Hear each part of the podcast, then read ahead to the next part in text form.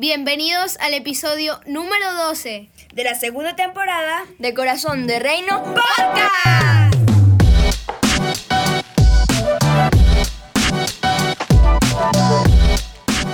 Muy buenos días, bienvenidos al decimosegundo episodio de la segunda temporada de Corazón de Reino Podcast. Y hoy vamos a hablar de un tema que se titula Corazón esforzado y me acompaña una mujer a quien tengo mucho cariño, que se ha convertido también en parte de mi familia. Mercedes Rodríguez de Certaz, bienvenida. Carla, gracias. Gracias por este momento y por esta oportunidad de poder conversar un poco de, del esfuerzo para poder lograr los objetivos dentro del plan que tiene Dios para cada una de las familias. He podido ver a lo largo de los años que llevo conociéndote pues tantas cosas que, has ido haciendo y que han ido transformando no solo la vida tuya y de tu familia, sino que ha sido de impacto para muchos otros que estamos a tu alrededor. Y cuando hablamos de corazón esforzado, pues viene a mí el concepto de lo que es la palabra esfuerzo y es mm. la acción de emplear gran fuerza física o moral con algún fin determinado pero para mí es imposible hablar de esfuerzo sin hablar de valentía. Porque mm, pues para hacer algo eh, con esa intención moral o física, con una finalidad, pues necesitamos tener determinación para enfrentar esas situaciones que a veces son muy arriesgadas y muy difíciles. Y si nosotros vemos lo que es valentía en las diferentes culturas, pues para algunos puede ser algo muy sencillo, pero en otras culturas puede parecer una locura. Es una locura, es que es una locura. Y cuando, bueno, cuando Dios eh, nos habla al corazón para, para hacer algo, porque Dios siempre toma la iniciativa, nos da señales de alarma. ¿Cuáles crees tú que han sido las señales de alarma que Dios ha dado a tu vida para hacer Em, y tomar ciertas decisiones como las que tú has tomado para llegar hasta el punto en el que te encuentras. Las señales de alarma comenzaron, comenzaron en Margarita, en Venezuela, donde estábamos. Primeramente fue la educación de nuestros hijos, ver que en el colegio Ricardo cambió de profesores, tres profesores en menos de un año, ya en bachillerato, donde estaba Sara Alejandra, este, empezaron a llamar a los papás para que dieran clases de dibujo, clases de matemática, clases de inglés, porque no habían profesores que asistieran a los muchachos. Estábamos trabajando los dos. El grueso, evidentemente, lo lleva siempre mi esposo, Miguel. Y bueno, lo que yo ganaba, pues siempre ayuda a algo, ¿no? En ese, el primer sueldo pagué colegio y fuimos a comer pizza pero ya al final ese sueldo era directo para Ratán, porque lo que compraba la semana pasada en mil, mil bolívares, la semana siguiente costaba cinco mil. Y el sueldo se iba íntegro en Ratán y no llevaba comida. Llevaba era para dos, tres días. Esa fue la primera señal de alarma, esa fue la primera que en nuestras fuerzas no sabíamos qué hacer, pero siempre confiamos y así fue. Nunca faltó el alimento en nuestra casa. Nunca faltó la provisión. Mis hijos nunca se acostaron con el estómago vacío. Bien, y una vez que sentiste que esas eran unas señales de alarma que, te estaba mostrando Dios para tomar ciertas decisiones, em, ¿cómo hiciste? ¿Cómo hiciste para obedecer? Porque a veces cuesta obedecer las señales del alma que Dios nos está dando. Lo que pasa es que yo recibí una llamada sorpresa, si se quiere decir de alguna manera, de, mi hermana. cuando, veo cuando veo el código que es de Estados Unidos me asusto porque pienso que a mi papá le pasó algo. Mi papá ya estaba en Estados Unidos viviendo, mi hermana ya tenía unos 4 o 5 años en Nueva York viviendo y recibo una llamada y yo dije, bueno, pasó algo. Y la llamada es que ella me está dando la oportunidad de irme a Nueva York a trabajar. ¿Con toda tu familia? Sola.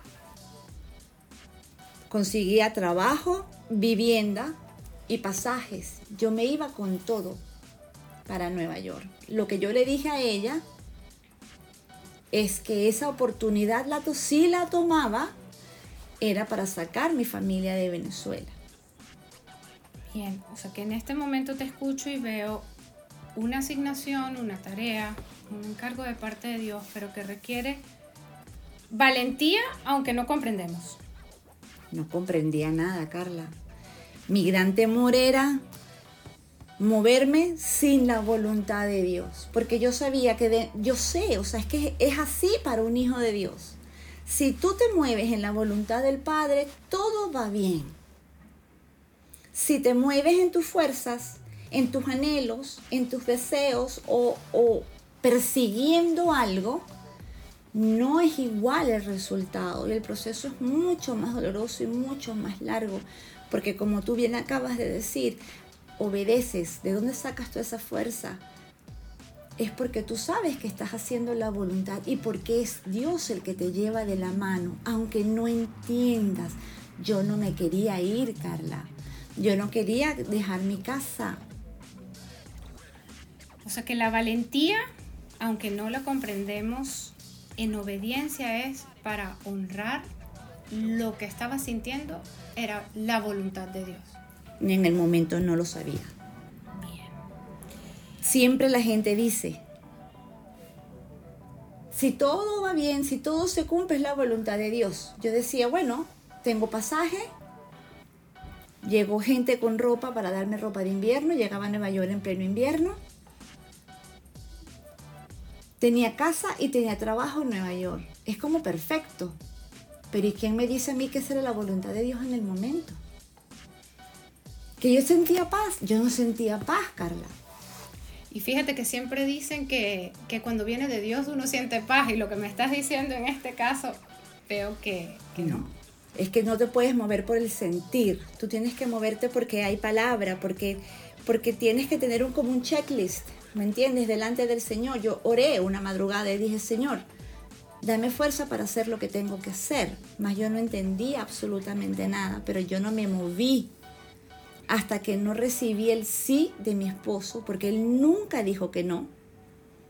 El sí de mis pastores y el sí de mi madre espiritual.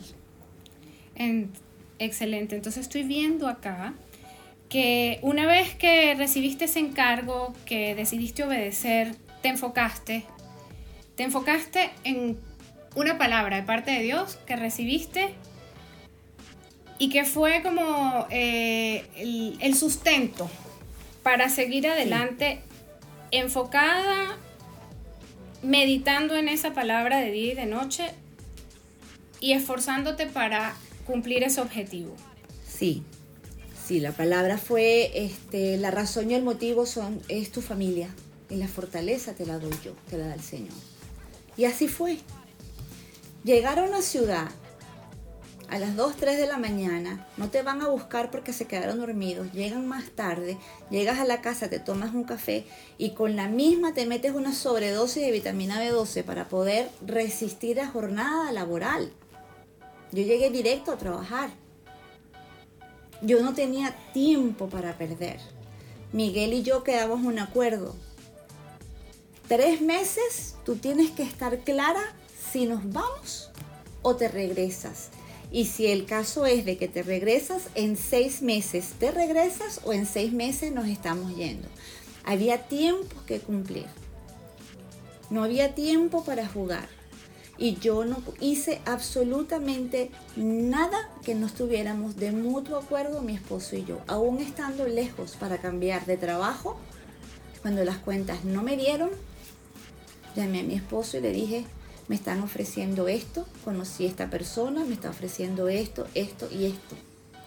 Veo en lo que me estás diciendo que la valentía tiene que ver con la relación que uno tenga con Dios, con la relación que uno tiene con uno mismo, con, con su esposo, con la familia, porque al final veo que ese fin determinado, como hablábamos en el concepto inicial, era tu familia.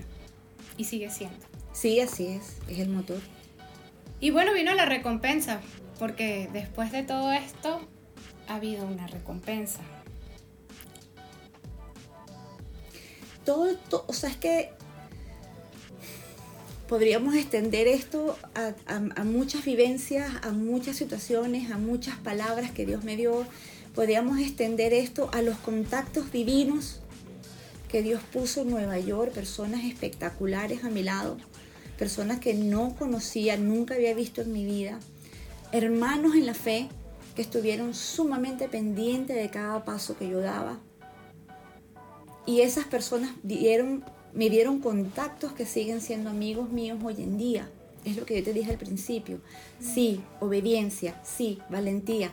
Pero si no es la voluntad de Dios, no. Tú puedes ser muy valiente, pero si no es la voluntad de Dios, no. Entonces, eh, para poder conocer cuál es la voluntad de Dios, Hay que accionar. hay que accionar. Hay que accionar. Y yo diría que también hay que meditar en su palabra de día y de noche. Totalmente. Eso fue el primer equipaje, eso fue lo primero que yo metí en esa maleta. Y aunque yo me acostaba tardísimo doblando ropa y me levantaba tempranito a ayudar a las niñas a vestirse para ir para su, para su colegio, yo nunca dejé de meditar en la palabra. Ojo, donde yo estaba trabajando me prohibieron que me congregara porque no les gustaba que yo pasara el domingo fuera del, del- trabajo, sino que nada más me daban cuatro horas a la semana libre y se me iban en ir y venir en el metro, no las cuatro horas, pero mientras caminas, no sé qué, ellos no querían que yo me congregaba. Y yo no dejé nunca, en ningún momento, de congregarme y de adorar y alabar mientras yo estaba limpiando esa casa y oraba a esos niñitos. Hasta profesora fui. Así que tuviste que ser fuerte y valiente. No tener miedo y no desanimarte, porque sabías que Dios estaba contigo. A donde quiera que ibas. Sí, su mano la vi eh, de manera sobrenatural, de oídas. Lo había escuchado, pero ahora, ahora mis ojos podían ver al Señor, como dijo Job. Conocí a Dios como nunca lo había conocido antes. Fue un viaje de transformación.